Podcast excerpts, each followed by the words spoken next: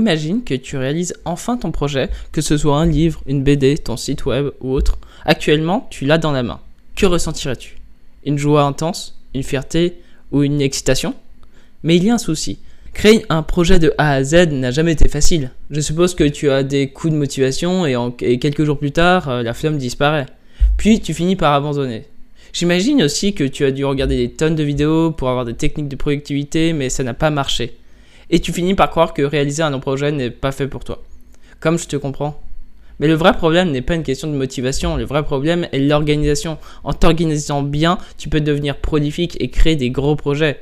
Évidemment, il y a des personnes qui ont plus de facilité à s'organiser que d'autres, et il faut pas se mentir. Depuis 3 ans, depuis que je suis illustrateur freelance, je teste, reteste, re-reteste des techniques de production. Ça n'a pas été facile, loin de là. Mais j'ai fini par trouver mon rythme d'efficacité. J'ai rassemblé toutes les techniques que j'utilise en 13 podcasts. Attention, je te parle, uniquement des techniques que je pratique. Je, je tiens à te le dire.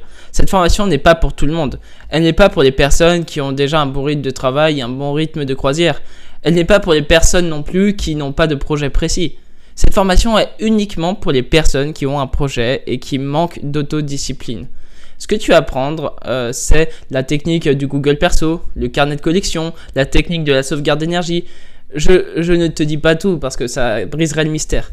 Mais j'imagine que tu as des doutes ou des peurs euh, sur ce que je te propose. C'est normal, c'est pour cela que tu peux me poser des questions directement, soit par mail, soit euh, par Instagram. Cette formation a l'objectif aussi d'avoir des mises à jour régulières que que tu recevras en fait euh, dès qu'elle apparaîtra. Comme en télécharger du coup les podcasts. Lorsque tu commanderas, tu arriveras sur une page pour créer ton compte élève. Ensuite, tu n'auras plus qu'à t'inscrire et tu pourras enfin tout télécharger de manière simple et efficace. Sur ce, je te laisse et on se retrouve de l'autre côté.